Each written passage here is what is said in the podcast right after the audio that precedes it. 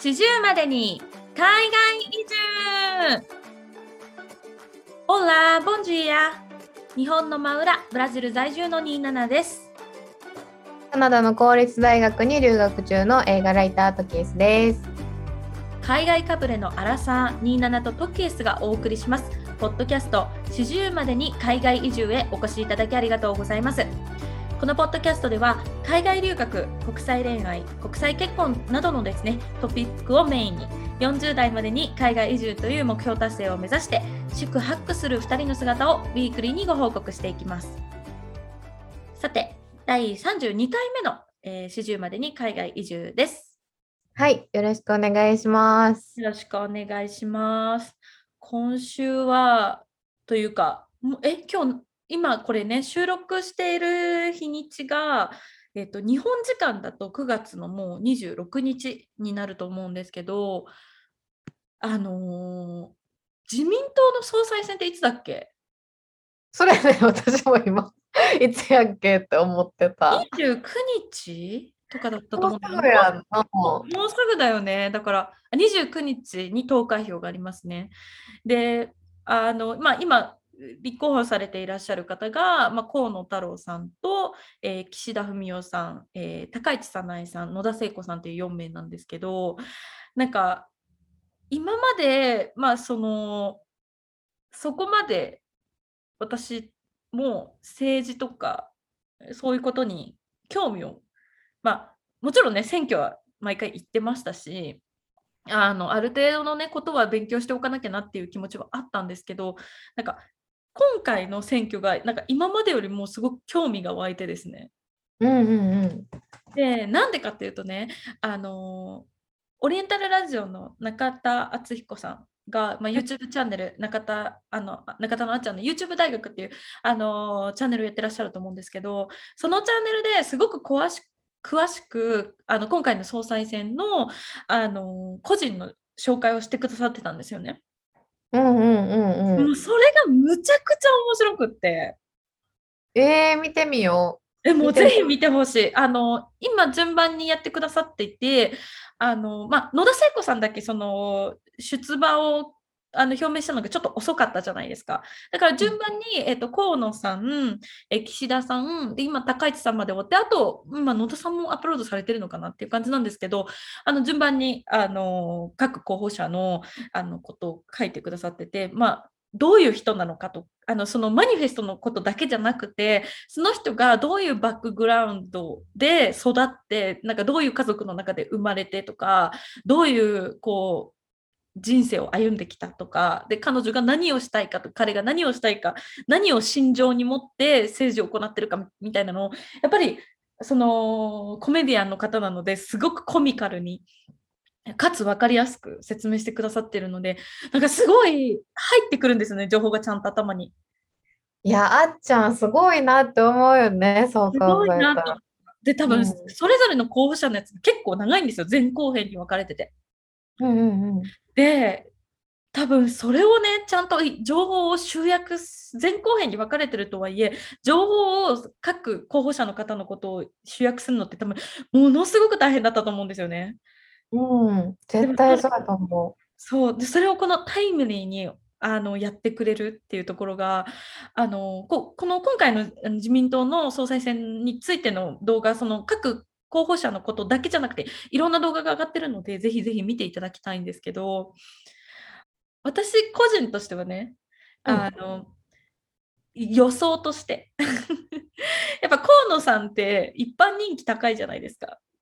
そう、なんかみんな言ってるよね、河野さん。特になんか若い人とかってなんかやっぱツイッターとか河野さんなんかツイッター転がすのめっちゃ上手みたいなあ、そうなんや。そうそうなんか切り返しがすごい上手みたいなとかあやっぱり海外の大学に行ってた分ちょっとこう英語がペラペラでこう国際的な視点を持ってるみたいなところがやっぱ若い層に特に受けてるなって感じがしてて、まあ、私も河野さんになるんじゃないかなって勝手に思ってたんですよ。予想、うん。別に河野さんを推してるとかじゃなくて予想として。ね、まあ、そもそも総裁選だから私たちは何の投票もできないので、まあ、議員の人たちが決めることだからあれだけどなんかそれがなんかやっぱあっちゃんの動画を見てると意外と河野さんも厳しい局面に立たされているというかこの人が出馬することで票が割れることで河野さんがいけなくなるとかでももうこの人ダメだろうって思ってた人がそれで逆に今度いけるんじゃないかとか。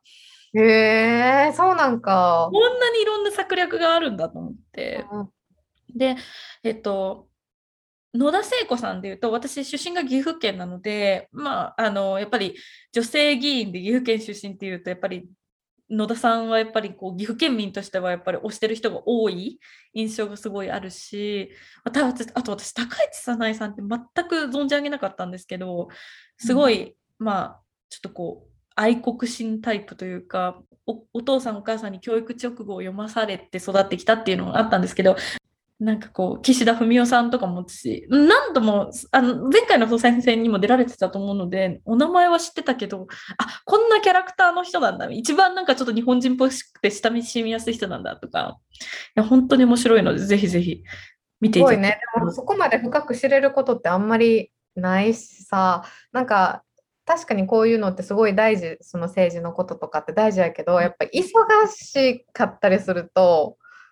うんなんか時間割いて勉強しようとか思っても、やっぱ大量の情報がありすぎて分からへんけど、こうやってあったみたいにさ、動画でちゃちゃっとなんかまとめてくれてたらね、また若い人も手がつけやすいよね。そうそうそう、なんかそのあっちゃんがその高市さんの動画を作るときに、高市早苗さんって個人のブログを持ってて、過去20年分のブログを読んで集約してくれたんですよ。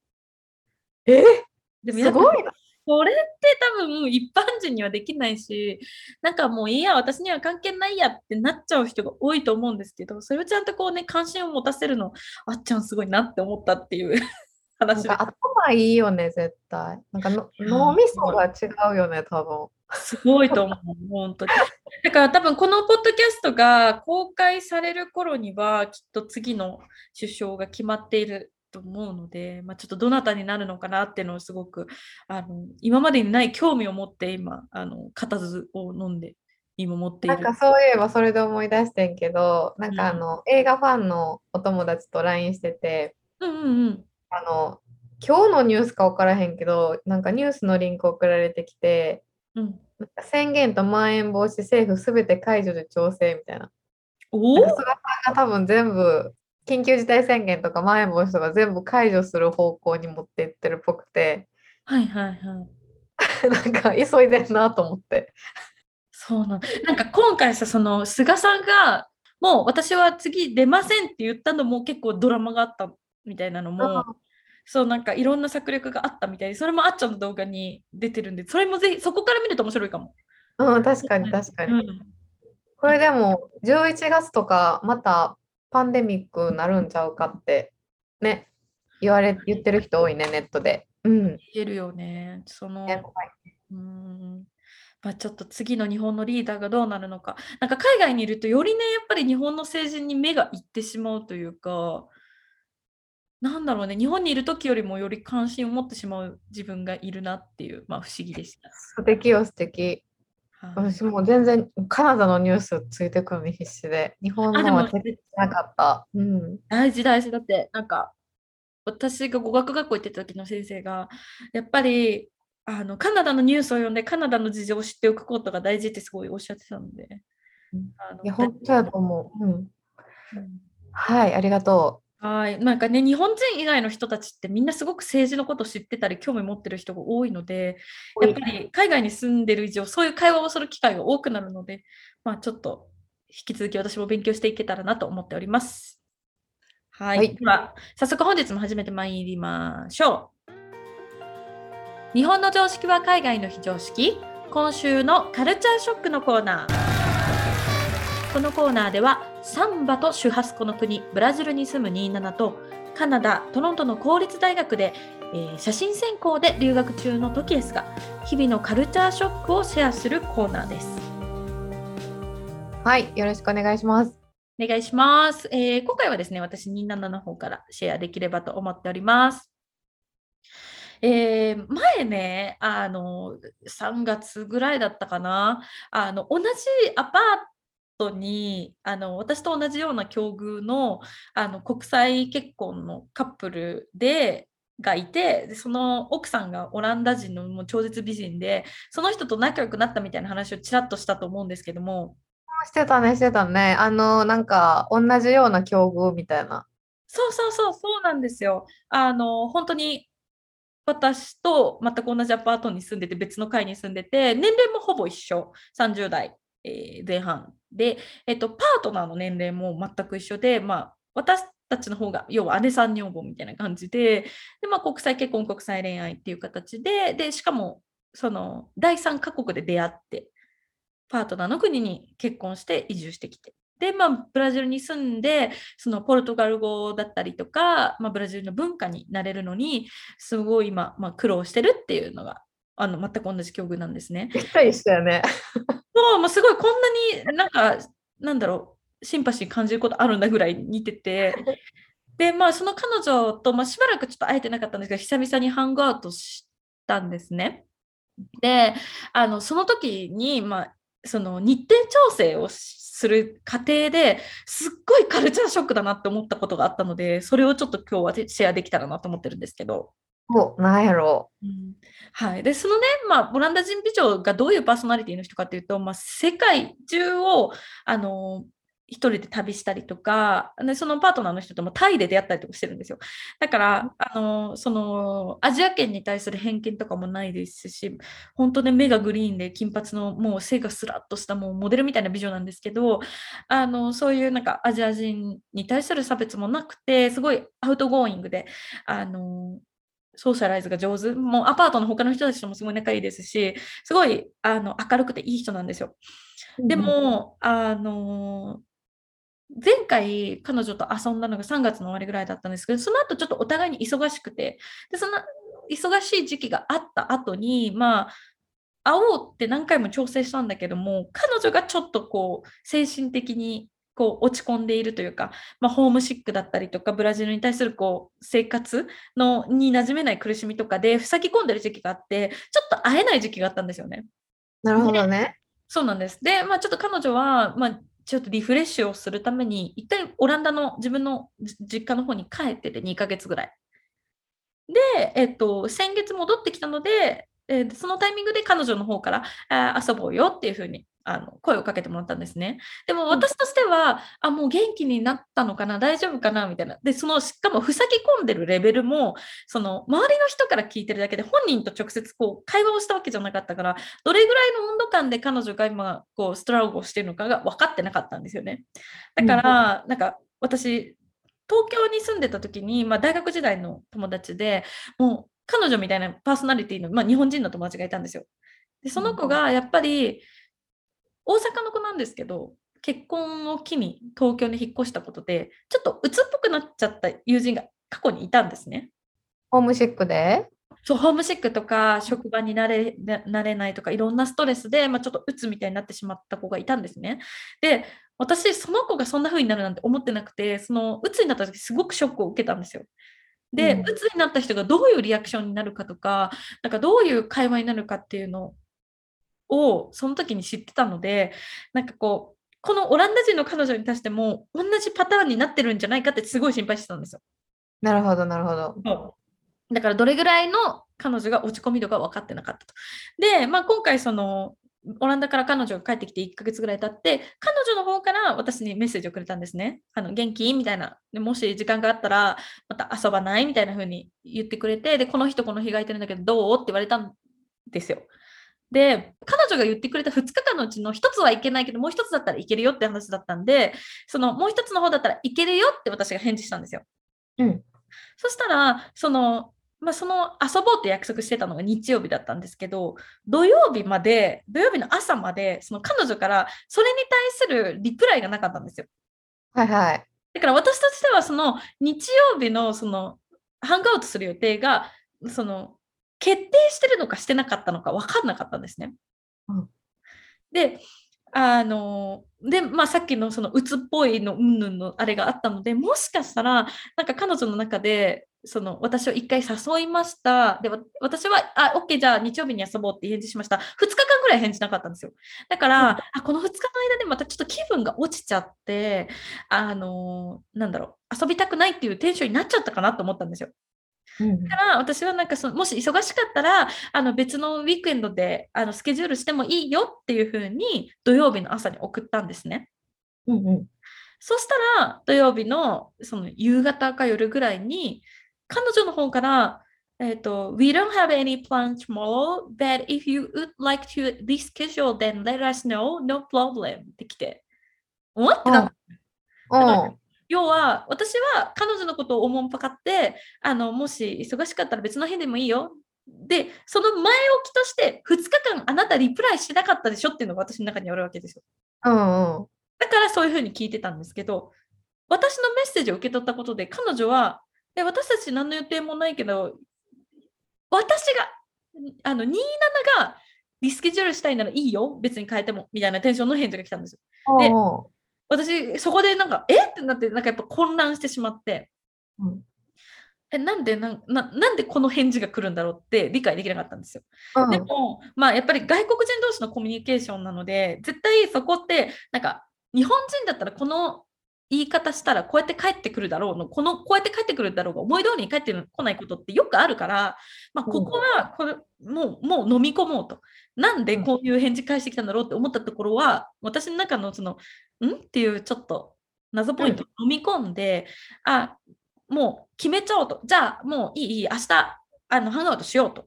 で、うん。でどっかランチに出かけるレストランに出かけるそれかアパートの中のでなんかゆっくりする？みたいな風に送ったんですね、うんそしたらまた返事来なくなったんですよああ、なるほど。うん、で、それが土曜日ですね。で、もう全然返事来ないじゃんと思って、で、この辺からちょっと私もイライラしてるんですね。ああ、予定わからんし、みたいな。そで、まあ、日曜日の朝になって、あの、そのレストランに行くのと、なんかアパートの中で、まあ、どっちかの部屋に行くか、もしくは1階にそのパーティールームみたいなのがあるので、そこで飲むか、みたいな、どっちがいいみたいなのを、あの、もう一回聞いたんですね。うん。うん。で、なんか、まあ、なんで私がそれでそれを聞いたかっていうと、まあ、前回ハンガーアウトした時は彼らのアパートメントの方に私たちがお邪魔したので、まあ、流れ的には今回うちに来る可能性があったんですよ。でもしうんうちに来るなら、あの部屋を掃除しなきゃいけないじゃないですか。うんで、まあ、前も言ったんですけど、私あの、ハウスクリーニングを頼んでるんですけど、それがいつも月曜日なんで、あの日曜日が一番汚い状態の日なんですよ。そうだからちゃんと片付けなきゃいけないしあともしそのどっかにレストランに行くんだったら場所も調べなきゃいけないしとか、まあ、日本人としては頭の中でポンポンポンポンポンっていろいろ段段取りを考えるじゃないですかうん。だからそのんなんだろうどどうするのっていうのを早く決めてほしかったんですよね。そしたらそこで彼女がその朝ね彼女がリ彼女からリプライがない。えで、どうすんの？って私がもう一回聞きました。そしたら彼女から、あの、でえっ、と、We can be there at 4 o'clock、4時ね。で、うんであ彼女のは、なんかもうすでにパートナーがランチをスケジュールしちゃったんだよねって言ってきたんですよ。それは当日に？会う当日に？そう、日曜日の朝に言ってきたんですよ。うんうんえ、それ、めっちゃ先に言えよって思って。で、前日とか前々日に言ってくれてたら、なんか4時から集まるんだったら、どうとかって言ってくれてたらいいのにと思って。で、なんかまあ、すごいイライラしながら、その、まあ、とりあえず4時前までに掃除してたりとかしてたんですね。で、なんか、だんだんイライラしてしすぎて、結局その、私、パートナーに八つ当たりしたんですよ。おうもう彼女めっちゃルードだと思うみたいな。She's so うん rude. Like, I cannot believe she's, she can, she can done this for me みたいな感じで言ったら、なんかパートナーは意外とその私がもう当たり散らかしてるのに慣れてきてるから冷静で。で、じゃあメッセージ見せてって言われたんですよ。うん。ね、私と彼女のやりとりを見たら、なんかバーってそのパートナーが全部読んで、え、彼女全然ルードじゃないじゃん。むしろ、27が、なんか、なんでこういう物言いしてるか僕には分かんないみたいな風に言われたんですよ。おうおうおうで、え？と思って、どういうこと？と思って。だってどう考えても私悪くないじゃんと思ってたんですけど、まあ、私がミスリードしてるっていう風に言われたんですね。ほうほそう。だから、結局ね、私がイラついたりとか落ち着かなかったのって、相手がどう思ってるかを勝手に私が推測したり、それについて先回りして動いてたからイライラしてたわけじゃないですか。うん。だからその日本人ならではのこう返事が来ないからこうじゃないかとかこうだからこうじゃないかがもうコミュニケーションを完全に distract してたんですよ。はいはいはいはい。うんなるほど。だから彼らは別にその日付を決めた後キャンセルしたいとも言ってないし私たちの家に来たいとも言ってないんですよ。うんうん。私が勝手に彼女がリプライしてこないからキャンセルしたいのかも。で、彼女が場所をしてしてこないから、あ前回自分たちの家にああの招待したんだから今度はあんたたちの家に招待しなさいよって思ってるかもっていう私が勝手に推測してたんですよ。うん。うん、で、だそれで完全に私がもうルルオンしてるんですよね。でもパートナー的には家に来られるのがストレスで嫌なら嫌って言えばいいって。で、あ言っていいんだってまず私もそこで思って。ああ、なるほどね。うん。でもなんか日本人からするとさ、前回招待してもらったから今回は招待しなきゃとかさ、思っちゃうじゃん。でもなんかそれ自体が結構固定概念に縛られてるというか。で、まあ、なんだろう。本当に外国人と日本人でコミュニケーションの取り方が全然違うんだなって、すごいちょっと説明がうまくできないんですけど、カルチャーショックに思った部分だったんですよね。違うよね。本当に。うん本当に違ようんですよ。で、まあ、実際その日曜日に、まあ、彼女たちとハングアウトして喋ってたら、そのオランダ人彼女のその落ち込み具合って全然私が思ってたレベルよりも軽かったんですよ。はあはあはあ。全然心配する必要もなくて、あのだから彼女からすると私がその彼女日付を決めたじゃないですか。私が彼女が提案してきました。私がこの日でいいよってアクセプトしました。で、そこでもう決定してるんですよ、彼女の中では。だからうん2日間リプライがなかった。うん。で、2日間リプライがなかったことで私が勝手に推測して日付変えるって送ったじゃないですか。でも、そのオランダ人の彼女からすると、2日間もう決まっていたのに、私がそうやってなんか日付変えるって聞いてきたってことは、むしろ27側がなんか予定が入った、もしくは彼女がハングアウトしたくなったのかなって思ってたらしいんですよ。はあはあ。なだるほど、ね。私の気遣いが一切伝わってないんですよ。うん。むしろ向こうは私をおもんぱかって、あもしかしたら嫌なのかなみたいな。で、パートナーに聞いたら、この文章の流れだと、そういうふうに見えるって言われたんですよ。私が彼女を気遣って日付をリスケジュールしようとしてるんじゃなくて、私がこの日程が嫌だからリスケジュールしたいと思ってるように見えるって。うんうんすっごいショックで、それが。うん。うん。あーと思って。だから彼女はその私がそのリスケジュールするっていうのを聞いたときに、え、なんでこの子はこんなこと送ってきたんだろうってすごい戸惑ったらしいんですね。そのオランダ人美女も。でなるほどね。もその後、その彼女がそのパートナーの方に、あこういうメッセージが27から来たんだけどって言ったときに、そのパートナーの人は、多分彼女はジャパニーズだから、ちょっとコミュニケーションの方法が違うんじゃないって言ってくれてたことで、あのまあ、彼女も、あそうかって思ってたらしいんですね。うん。そうそうそう。だから、もう、その時に彼女に言ったの言われたのは、とにかくオランダ人はダイレクト。もうダイレクトに言うから、言葉通りに受け取ってって言われた。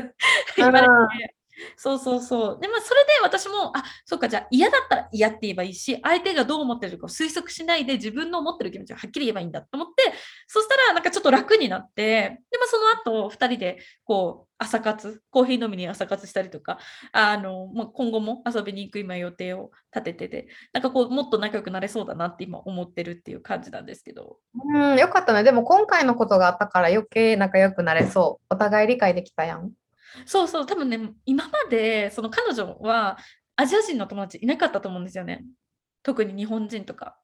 だから、その日本人ならではの、私はこういうパーソナリティがあって、こうだこうだからこうやって言ったんだよって言ったときに、うんえーみたいな感じだったんですよ。だから、うんあ面白いな、コミュニケーションってって思いつつも、なんか、これで私がもう彼女ルードだわと思ってもう自分の心のシャッターを閉めてたらさそれ以上仲良くなれなかったけど、まあ、パートナーにそうやってちょっと「え27が間違ってるよ」ってピシッて言ってもらったことで目が覚めたのであなんかズバッと言ってもらってよかったなと思ってその時は悔しくて泣いたんですけどね、なんで私が悪いねんと思って。パートナーも分かってくれへんやんけと思って一人でベッドルームで号泣。悔し涙な。悔しくて泣いてたんですけど今思えばなんか全然正しいこと言ってくれてたなと思って。はい。でも確かにそうかも。なんかうちも経験あるで、そういうの。なんかうんまさになんか今週末3人ぐらいから遊ぼうって言われてたけど、大人気。ギリギリまで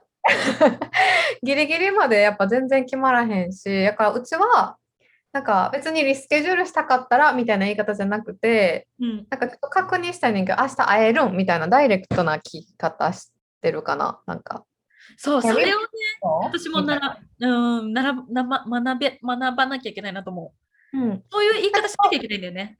そうで、そういう言い方したら向こうは、なんか、向こう、うちもまさにそれ、これ、あのメキシコ人の女の子は今週末遊ぼうって言ってきてくれとって、前の。あ、前回言ってた女の子、ね。だから念のため、土日じゃあ開けとこう、どっちに言われるかわからんしと思って開けてて、うんでもまあ、その時点で、まあ、言うて口約束やし、別になんか遊園地行くとか、なんかすごい、なんていうの、うんあの細かい予定を立ててるわけじゃないから、まあ、会おうって言われただけやし、まあ、それがキャンセルになった時の予定、自分の予定も組んどこうと思って組んでて、うんで、結局、なんか、え、週末会える？って確認してん、うちも連絡がなかったから、会おうって言われて、いいよって言って、そこから返事がなかった。まさに27の状態やって、全く一緒だ。うん。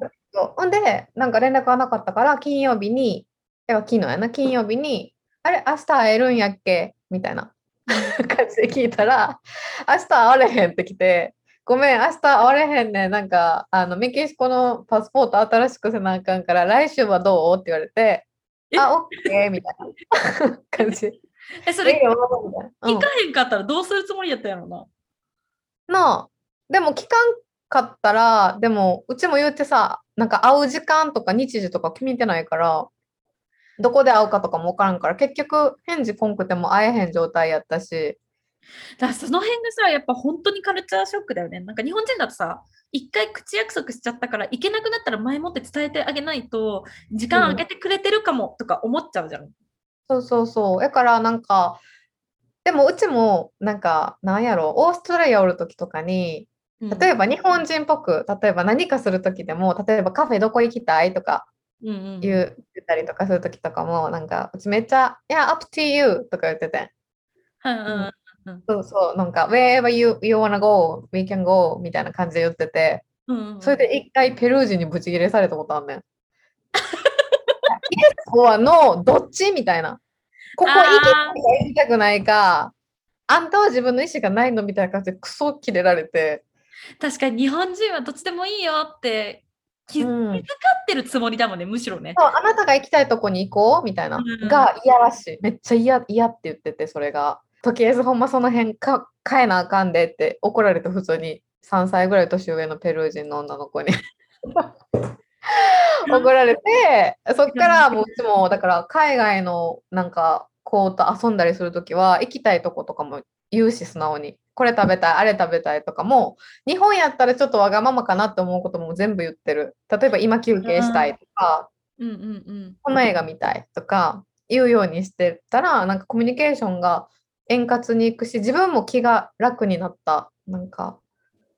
これもしかしたらこうしてほしいんかな、ああしてほしいんかなって気遣いながら遊んでるより、うちはこうしたいけどあなたどう？あ、じゃああなたはこうしたいんだったらこうしようみたいな感じで、ダイレクトに気持ちをなんかシェアできてるから、確かにそれで。うまくはいったけど、でも確かに昔のうちやったら、でもうちもあの今回のことではぁと思ってると思う。なんか、え、自分や遊びに行こうよたとかはなってるけど、そうそうそうそう、そう本当まさにそれ。うんでもまあまあ忘れちゃったんかなとか予定大事なことがあるんやったらまあまあしゃあないかなって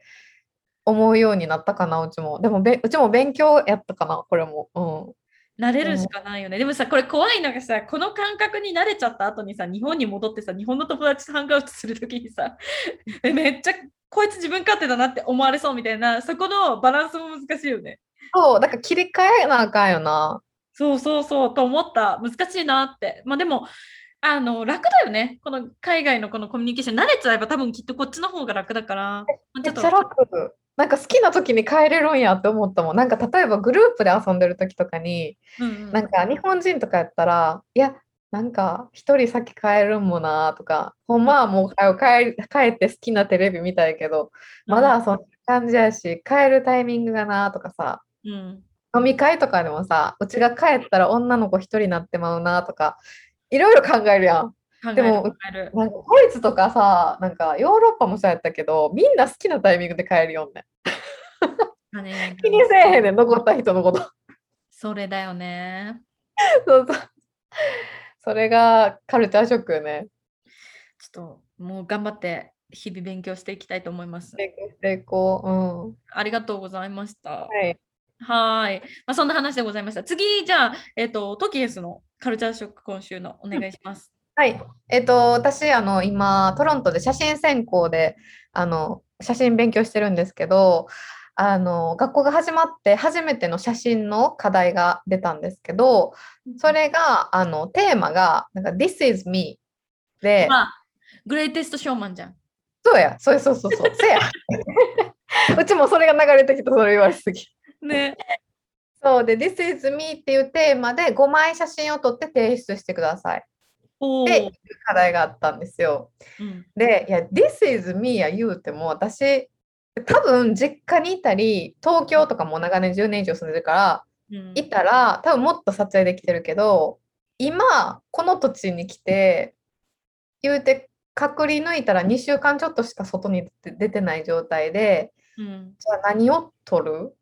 とか、全部が新しいものうん。やのに、自分を表現できるものって何やろみたいなのすっごい苦戦したんですね。なんか新しい土地で、あ、これや、これが自分やって思えることなんてなかなかなくて、うん。で、なんかしかもクラスメートの子とか、なんかインスタグラムとか聞かれて交換したらさ、もうほんまにさ、もうすでにフォトグラファーとして活躍してる子とかもいるから、えー結構プレッシャーと不安がすごかったんですよ。うんどうしようみたいな、素人みたいな写真撮られへんみたいな。はいはいはい。で難しいよね。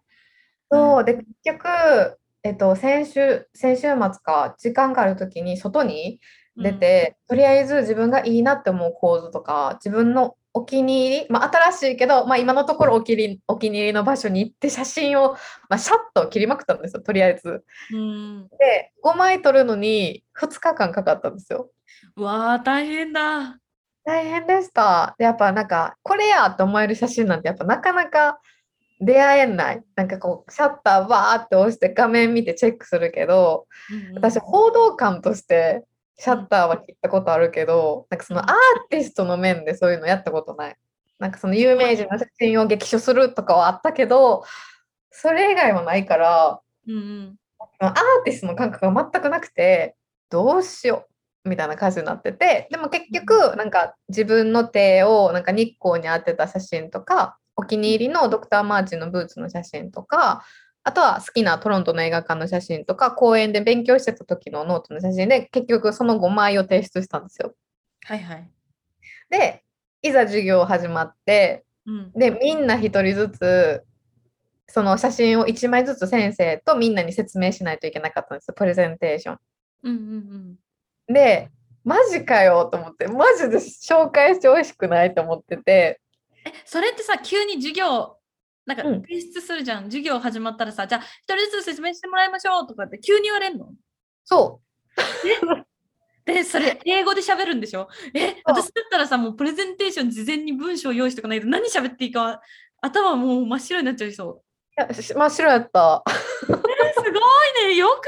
いや、すごいわ、本当に。真っ白やし、なんかさ、しかも自分より前に紹介された人、うん。なんかその自分の写真紹介した人がやっぱみんなアーティスティックやね。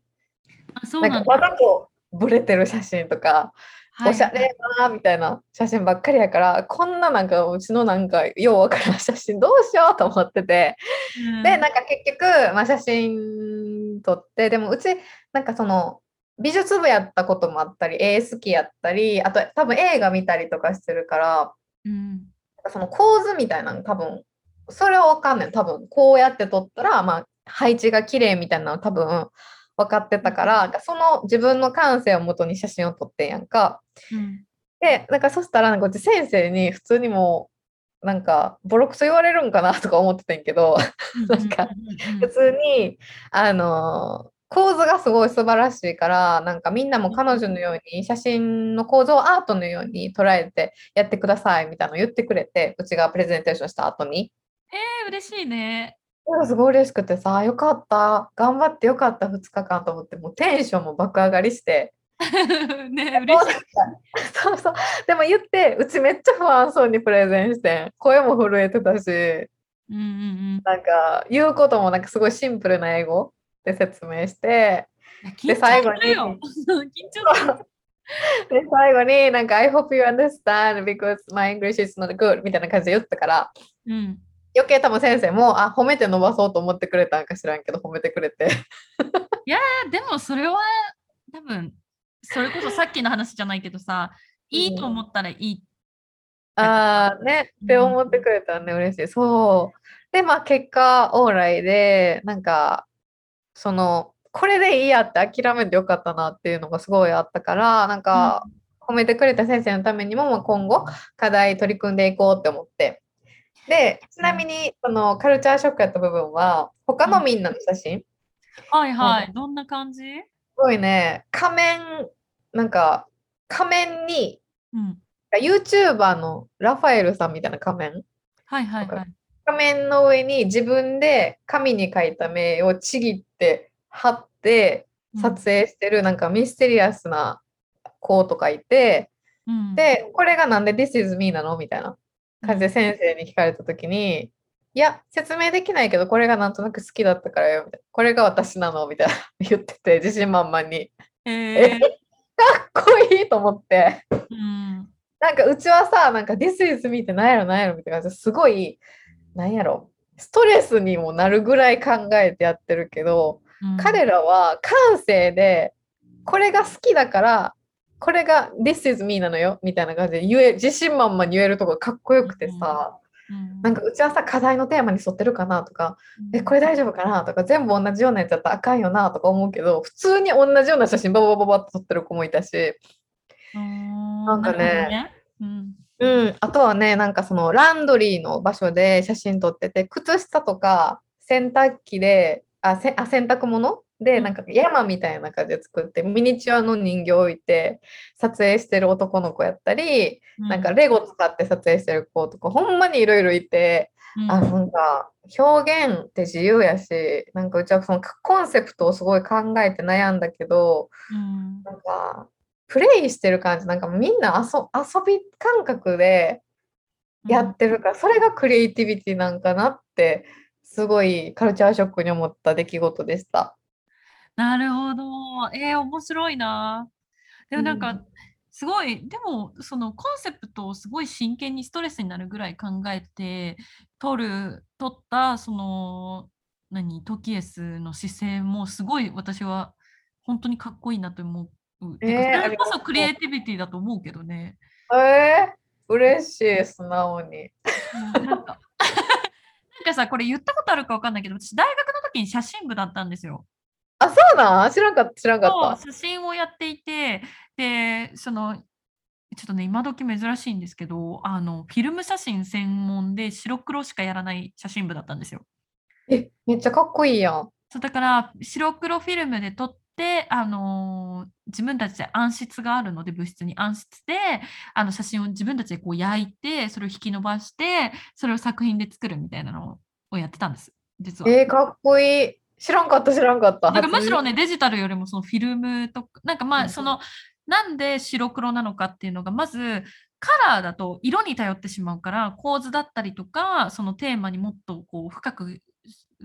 踏み込めるようにっていうので白黒。うんで、まあ、言ったらフィルムがもともと元だから、そのフィルムでまあ基礎。だから、あ、ごめん。どうやって、その、例えば、ね、撮った写真をさ、巻き巻きってて、ネガを出して、それを、あの、何暗室でどうやって焼くのかとかさやっぱ今どどんどんそういうスタジオとかそういうプロダクトそのうん暗室で使えるような製品とかもどんどん製造が中心になっていってるのでもう本当になんか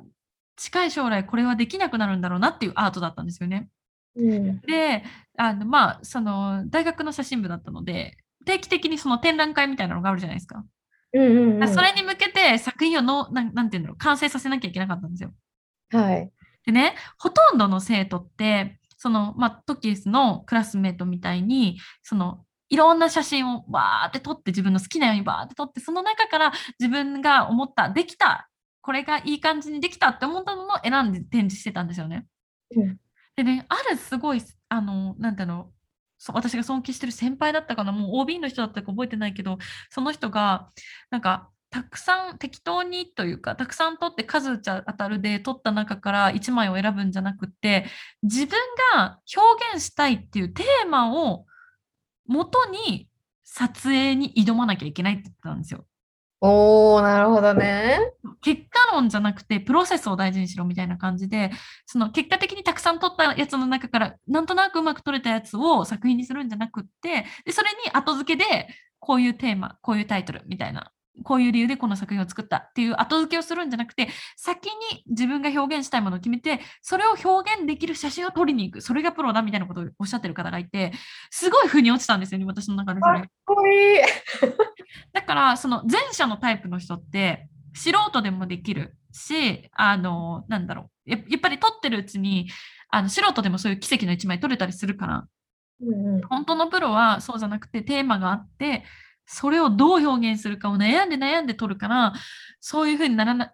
そういうふうにしなきゃいけないよっていうふうに言われた言葉がすごい残ってて、自分の中で。それは写真だけじゃなくていろんなことに今通じてるなと思うんですけど、なんか今の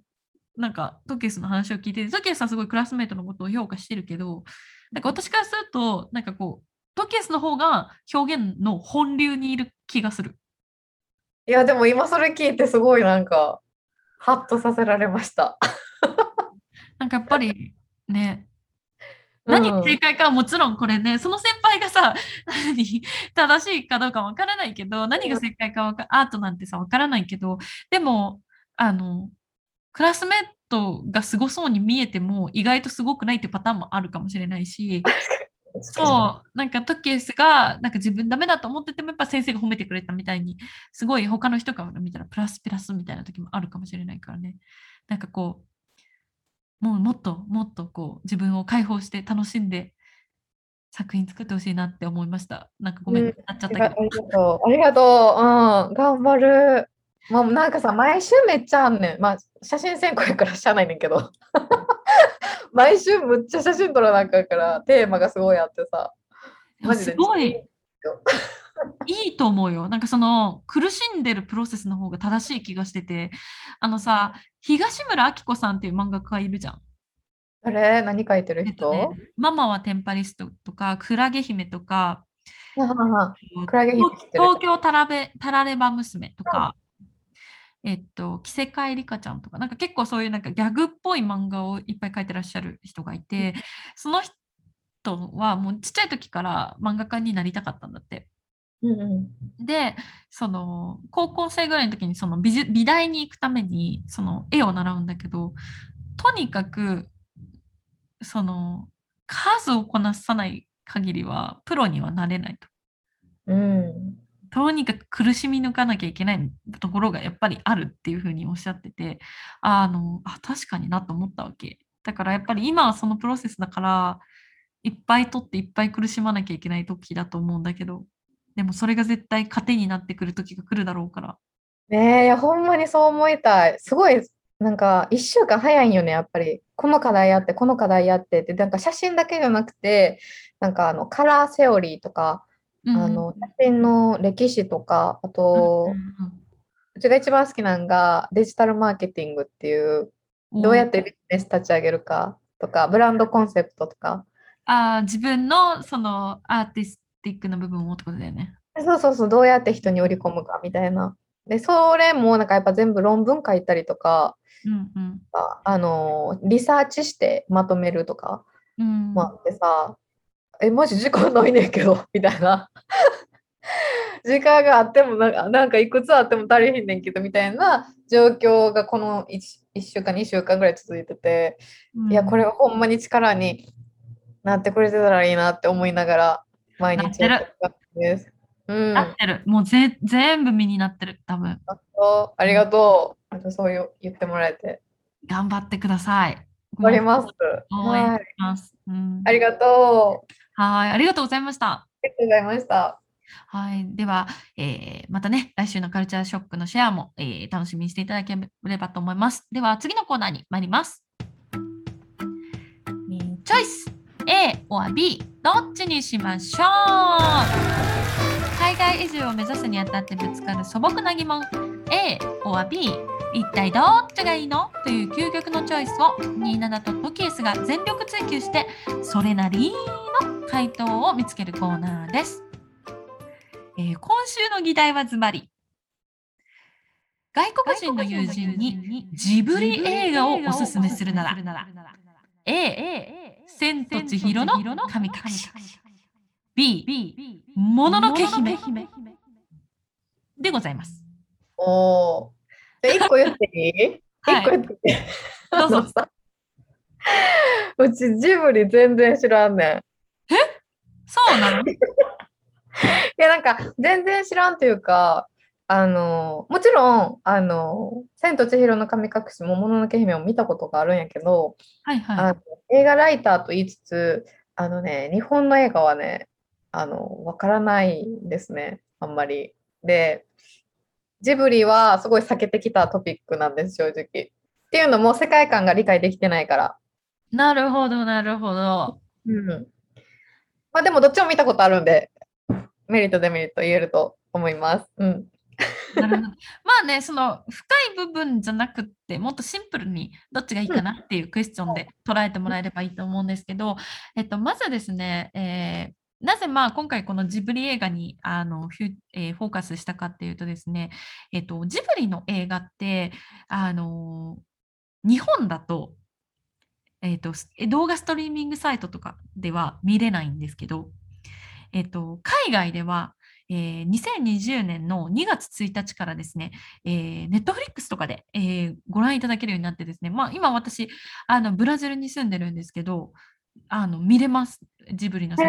うん。カナダも見れるよ、ネットフリックスで。そうだからこれすごい大きいじゃないですか。あ2000そうですね。だからまあトトロとかね、ナウシカとか、あのハウルとか、全部見れるんですよ。で、アメリカでは、そのネットフリックスではなくて、えっと、競合のサービスの方で、えっと、やってるらしいんですけども、あの、まあ、日本では見れないんだけど、海外では見れるっていう、なんか今、謎の状態になっております。はい。で、まあ、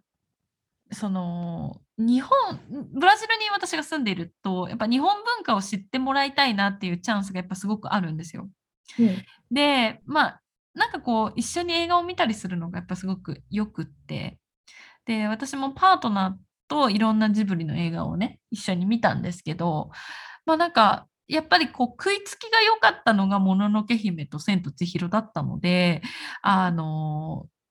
ちょっとその2つを比べてみたらどうかなっていうことで今回話をさせていただきました。はい。はい。で、ちなみにですね、えっ、と、えーすいません。えっ、と、これは、ミュージカル、映画、ディズニーの今を知りたい人が最初に見るサイト、ジャパンエンターテインメントニュース、えーこれはアリ？アートアートコンサルタント、コンサルタントかな？っていうサイトがあって、えっと、そのサイトの記事で、えーえーおすすめスタジオジブリ映画ランキング、世界中のファンが選ぶっていう記事があったので、それをちょっと紹介したいと思います。で、えっと、前回も、あの、トキエスが教えてくれたんですけど、えっと、ロッテントマトっていう、まあ、映画を批評する有名なサイトがあります。で、そのロッテントマトの、えー中には観客部門とひ評価部門があるっていうことで、その観客部門でジブリの、えー映画がどのようにランキングされてるかを,えー、を発表したいと思うんですけど、えっと、一番そのパーセントが高い、要はナンバーワンが、えっと、2001年公開、千と千尋の神隠し。うんで、2番目に高いのが、これちょっと私意外だったんですけど、1988年公開の蛍の墓。蛍の墓は見た、あの神戸があの舞台やからっていうのがあって、ね地元だもんね。だから見たな。うんで、まあ、次いで94%で、まあ、3位、同率3位なのが、もののけ姫、1997年公開と、えーえー、同じえー、同じく94%が、隣のトトロ、8年公開という形です。その後のパーセンテージは順番に、ハウルの動く城、えー、かぐや姫の物語、天空の城、ラピュタ、えー、風の谷のナウシカ、えー、耳をすませば、えー、魔女の宅急便、えー、紅の豚という感じで、えー、続いていきます。なので、まあ、トップ5は、千と千尋、えー、蛍の墓、もののけ姫、隣のトトロ、ハウルの動く城っていう形になりました。で私、これ見たときにちょっと意外だったんですよ。蛍の墓が2位に来るんだと思って。確かに。なんか、風の谷のナウシカとかラピュタとかめっちゃ上やと思ってた。そうなんですよね。ねそれをね、あの解説してる、まあ、有名な方で、まあ、岡田敏夫さんっていう方がいらっしゃると思うんですけど、トッケース、わかりますか？岡田敏夫さん。パッと出てこんかな。うん、ぜひあの彼の YouTube 見てみてください。まあ、あの本当に YouTube 創世記の方というか、まあ、もうすごい昔からこういうことをやってらっしゃる方なので、動画見ていただければ分かるんですけど、やっぱりこの彼の映画批評とか動画の批評ってすごく細かくて面白いんですよ。で、まあ、その中で彼がおっしゃってたのは、やっぱりその、紅の豚とか魔女の宅急便とかっていう、ちょっとこう、ヨーロッパを舞台にしたような作品って、世界的にはやっぱりどうしても人気が出づらい。うん、なるほどね。うん、やっぱりこう、まあ、それ当然ですよね。だって日本人が日本にいて、なんだろう、アメアメリカを舞台にした映画を撮ってもなんかちぐはぐになるじゃないですか。だから日本人が海外、例えばクレナイの豚だったらドブロクニクドブロクニククロアチアとか、いろいろ噂があると思うんですけど、なんかそういうヨーロッパを題材にした作品を撮っても、実際のヨーロッパの人とかがするとあんまり響かない。うん、なんかちょっと違う描き方やんとか思う時もあるんやなって思うよね。それだとやっぱりそれよりはよりこう日本にフォーカスしている「千と千尋」とか「もののけ姫」とか「蛍の墓」の方がやっぱりこうあの彼らの気持ちをキャッチしやすいっていうのはあるみたいです。なるほど。でねちなみにこの千、えーと「蛍の墓ね」リアクション動画みたいなのが YouTube に上がってるんで、ぜひ見ていただきたいんですけど、要は、ホタルの墓を見ている外国人の人のリアクション動画なんですけど、もうみんなボロッボロ泣くんですよ。あの前言ったハチみたいな感じかな。あ、そう、もうなんか、なんかまあ、もうやめてやめてやめてみたいな感じでめっちゃ泣いてはるんで、あの、ちょっとそれも見ていただきつつ、まあ、その岡田敏夫さんがその最初のなんか10秒間ぐらいのシーンをもうなんか1時間ぐらいかけて批評してる動画とかもあるんで、ここのシーンでうっすら見えてるこれはこれでみたいな。全部やっぱジブリって意味があるので、そのぜひぜひ見ていただきたいんですけど、まあ、どっち、まあ、今回は「千と千尋ともののけ姫」えー、に、まあね、ちょっと「蛍の墓」っていうのはやっぱり戦争を題材にしている分、ちょっとこう進めづらい部分があると思うんですよ。こう、ちょっとセンシティブな感じかなと思うので、うん、まあ、千と千尋ともののけ姫に絞って今回は話してみようかなと思います。あの、うん、時計さんは割とこう表面の部分で自分が思うところを話してもらえればなと思うんですけど。まず、えー、千と千尋の神隠しですね。あの、まあ、友人に勧めるメリット思いつくものありますか？もう、千と千尋の神隠しって、なんやろな、なんかあの電車のシーンすごい、なんか、印象的？印象的やったかな、電車の。電車なんか海みたいなとこ走ってる、ごめんなさい、なんかストーリーは今やけど、海みたいなとこ走ってるのすごい、なんか顔なしみたいなのと一緒になんか2人で乗ってなかった？まあね、正確には顔なし以外にもカンパニーなんだけど、そうそうそう、あの棒がね、ちっちゃくネズミみたいになって。ああ、先生、ネズミみたいなの持ったな。そうそう。まあ、結構印象的やったけど、綺麗？映画。そうね、映画綺麗だし、キャラクターがやっぱり、こう、なんていうの、ユニークというか、キャラクター性が強いじゃないですか、千と千尋。湯婆婆とかね。そうそうそうそう。だからこう、なんだろうな、日本語がわからない外国人の人が見るときに、こうキャラクターが見分けがつついくし、なんか可愛くて単純にね見やすいのかなって思ったりとか。うん、確かにね。うん、あとはなんかこう子供さんでも見やすい。まあ主人公がね千尋が小学生っていうのもあるからやっぱり子供でも見やすいっていうのがあると思うんですよ。確かにね。うん。あとは、なんかこう、逆にデメリットとか思い浮かぶものありますかちょっとね、このテーマ、トキエスもしかしたら、あんまりこう、あれかもしれないけれど。うん、いや、大丈夫よ。デメリットはね、なんかグロテスクなシーンとか多くない？な子供見ていいんかなみたいな。なんか別になんかスプラッターみたいに血がブッシャーとかないけどさ、なんかあの顔なしがさ、なんかでっかくなってさ、うわーって追いかけるシーンとかなかった？ああ、あるある。だからちょっと怖いかもね。そうあとなんか親がぶ豚になるみたいなんで、子供からトラウマじゃないんかなって思う。確かにトラウマタイズとされるよね、それね。うんうんうん。あとなんかさ、当然のように私たちは受け入れてるけど、その、そもそも千と千尋って湯屋っていうお風呂屋さんがあって、八百万の神様がなんか日々の疲れを癒しに来る場所なわけじゃん。でもさ、八百万の神っていう概念がさ、そもそもさ、一神教であるクリスチャンの人とかにはさ、マジ何言ってんの？みたいな感じじゃん。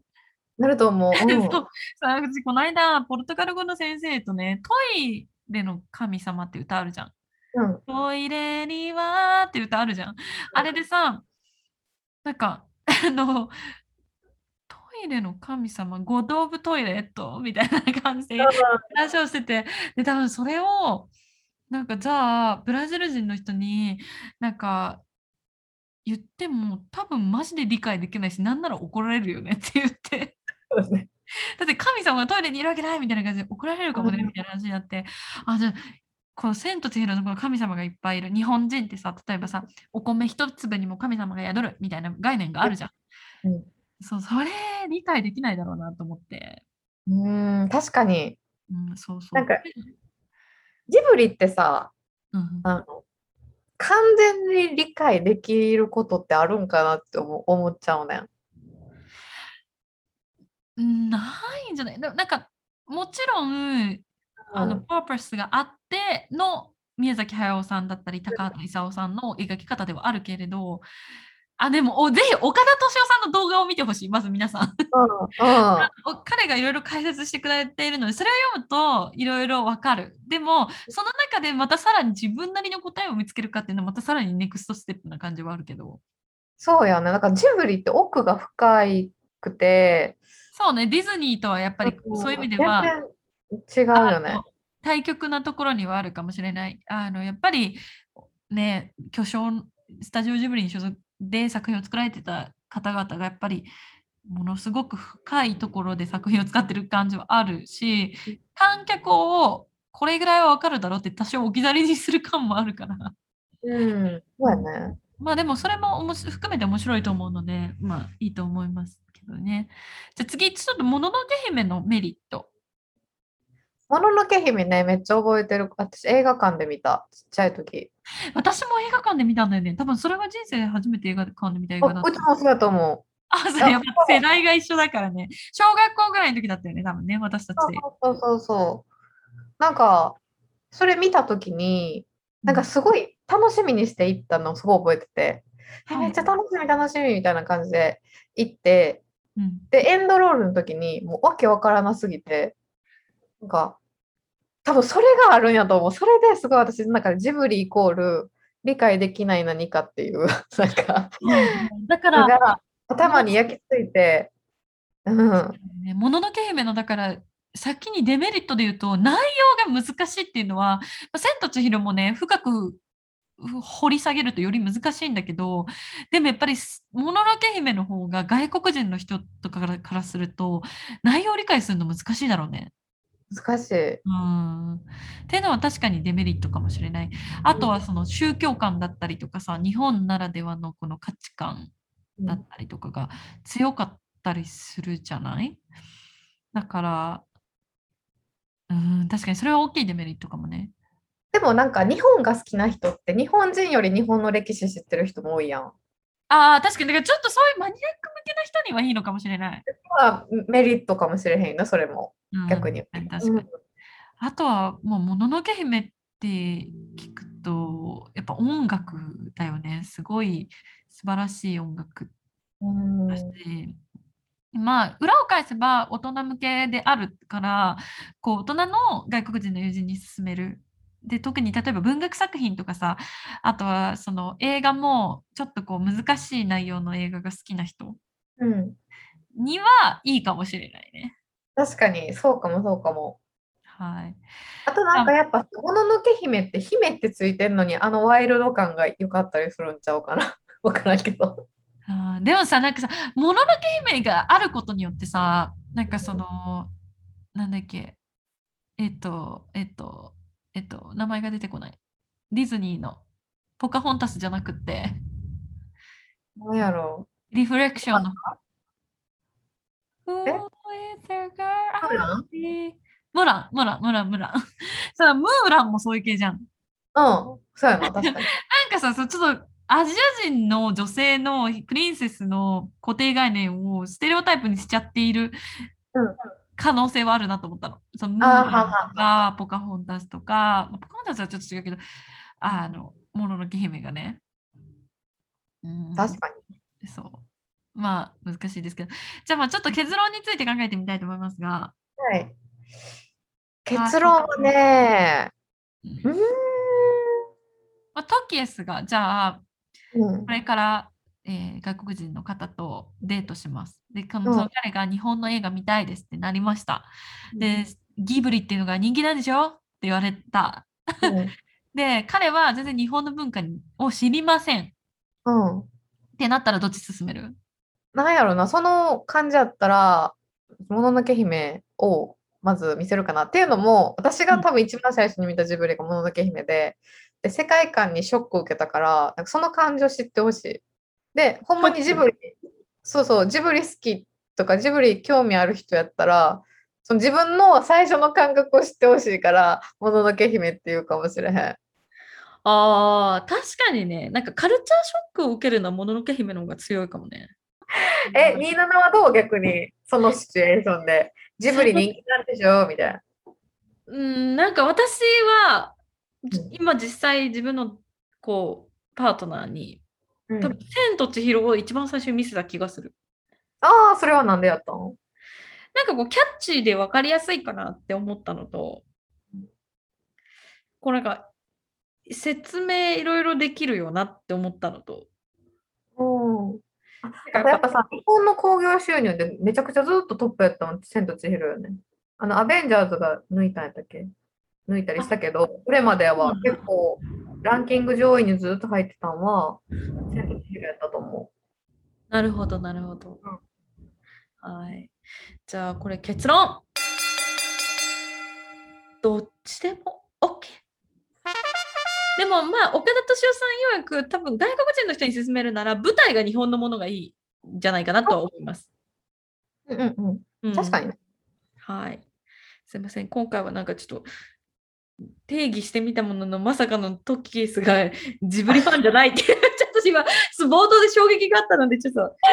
いや、ほんま申し訳よ、本当に。今度はディズニーでやりましょうかね。じゃあね。ディズニーでやりましょう、ぜひぜひ。はい。これにて閉廷。さようなら。ちゃんちゃん。はい。はい。じゃあ次のコーナーです。はい映画ライタートキエスによるおすすめ映画紹介。このコーナーでは映画ライターである私とケースが独断と偏見によるおすすめ映画についてご紹介していくコーナーです。はい。お願いします。はい、えっとね、今回ご紹介するのは、あの、シャーリーズ・セロン、人気女優のシャーリーズ・セロン。この間、あの、ジョニー・デップとシャーリシャーリーズ・セロンが、言えへん、シャーリーズ・セロンが夫婦役はい。をやった映画、ノイズご紹介したと思うんですけど、シャーリーズ・セロンってめちゃくちゃすごいのが、うん。役作りがすごいんですよ。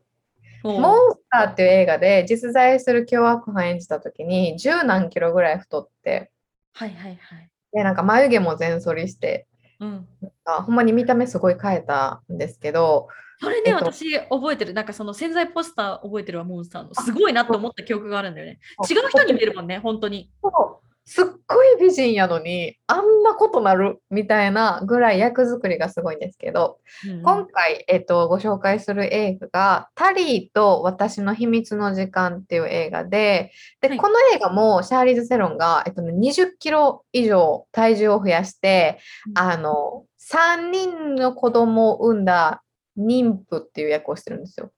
はいはいはい。うん、で、えっと、この映画は、えっと、妊娠中の方とか、今、育児に悩んでいる方に、まあ、ぜひおすすめしたいなっていう映画になってます。おーはい。で、えっとね、シャーリーズ・セロンが演じるキャラクターが、マーロっていう女の人で、もう仕事、家事、育児、もう何でも完璧にこなしてきた女性なんですよ、マーロ。はいはい。で、3人目の子供が生まれて、で、育児、また、その、まあ、乳生児、乳生児新生児。乳児と新生児が混じったね。新生児をなんかそのまあケアすることによって彼女の中で何かやっぱ壊れちゃうんですよもう疲れ果ててしまうんですおーそんな中、えっと、マーロのお兄さんが、えっと、夜だけあのシッターしてくれるナイトベビーシッターみたいなはいはい。を勧めるんですよね。うん。で、えっとまあ、マーロのもとにタリーっていう若い女性がやってくるんですよ。でタリーはあのすごい自由奔放で今時な女子っていう感じのうん。女の子なんですけど、最初はマーロはこんななんか他人に自分の子供を預けるなんてみたいな。うん。やっぱりさ何でも完璧にこなしてきてから何でも自分でやりたい人マーロは。だから人に頼むなんてできないみたいな感覚やったんですけどそのタリーの仕事をすごい完璧でうんで自分の悩みについてもなんかいろいろアドバイスくれたりとかうんしてでもマーロはそうすごいタリーと絆を深めていくんですよ。なるほど。で、まあ、次第になんか昔すごいキラキラしてた時代になんか時代のマーロそのすごい子育てで疲れてもう化粧もしない何もできないもう寝ることさえできない服着替えるのでもう大変みたいな状況からだんだん元の輝きを取り戻していくんですね。なるほどなるほど。でタリーっていうのはやっぱりそのナイトシッターだから夜明け前には絶対帰っちゃうんですよ。うん。だからマーロはあんまりタリーのこと知らなくてその彼女の身の上を全然知らないんですよね。うんうん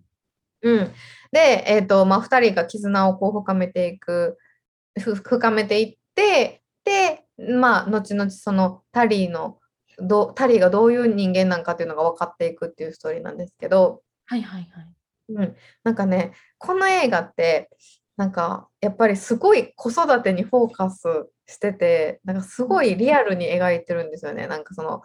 例えばおっぱいを長い時間あげてなくてお乳が張って痛いって言って苦しむ姿とか、はいはい出産後に看護婦さんにおしっこしてって言われてうんおしっこがなかなか出なくてイラついて看護婦さんに当たる姿とかマジでリアルリアルなそのなんていう妊婦そそれからの母親みたいなのを描いててうんうわ育児ってマジこんな大変なんやみたいなうんがすごい描かれててなんか、でちなみにあのこの映画ってなんかそのやっぱりメインでフォーカスに当ててるのってやっぱマーロが3人目の子供を出産した後に親としての責任に悩んで疲れ果てた姿っていうのはやっぱすごいフォーカスししてるんですよね。で、この映画って公開当初に海外のママブロガーとかからすごい批判の声が上がったんですよ。っていうのもなんかそのマーロがなんか産後うつとかになってたうりん。産後の精神病みたいなのをうん。こうなんていうのすごいそれで苦しんでる可能性をすごい示唆してんのになんか映画自体はそのことを明確に認めずにその治療を求めてる姿として、うん。なんていうの描いてないんですよね。だからそう産後うつみたいなのに触れてるのにー映画自体はなんかそのほほっこりじゃないけど育児と格闘する母みたいなのを描いてるからそれですごい批判が殺到したんですけどななんか私はこの映画見てなんか私別に子供いるわけじゃないし独身やし今後も子供を持つか分からんけどやっぱ育児っていうものに対してすごい深く考えさせられた一本でっていうのも旦那さんすごい優しいんですよ。マーロの旦那さんすごい優しいんですけどうん。彼の行動を取ると一つ取る取ってみるとなんかやっぱ彼女にとってストレスになってることとかもすごいあったりしてちょっとうまく説明できないんですけど、まあ、そのうん産後うつっていうセンシティブなトピックが背景にはあんねんけど、まあ、個人的な意見としてはこれから子供出産される方とかうん育児に悩んでる方とか、うん育児に例えば旦那さんが参加してくれないとか、うんそれに悩んでる方は絶対夫婦で見た方がいいなっていう内容になってます。なるほど。はい。これね、あの、27もし、あの、あれ、27の旦那さんって多分ゲーム好きやと思うんですよ。めっちゃ好き。ずっとやってる。で、あの、マーロの旦那さんゲーム好きなんですよ。見せます。多分ちょっと見せた方がいいと思う。子供もし産むってなった時に、そう絶対見てもらいたい。今でさえ、その、私がいるからって犬の世話しない時があるから。あ、それちょっともう見せて。うんこの映画。見せます。もそうなんか共同で何かを育てていくっていうことに対して、なんかすごい、なんやろ、気づかされる部分がすごいある映画なんですよね。だから、ぜひぜひこれを見てもらえたらと思います。あと、シャーリーズ・セロンの、あの、産後のこの体型を再現した、すっごい美しい人やのに、ちゃんと3人子供を産んだ、もう自分の体型なんて情けないって思ってるような、その主婦をめっちゃすごい役作りでもさ、すごい完璧に整えて役に挑んでるから、そこもチェックしてもらいたいです。う、いいですね。このハリウッド女優の、こう、プロフェッショナルな役作りにもぜひ注目して、ぜひ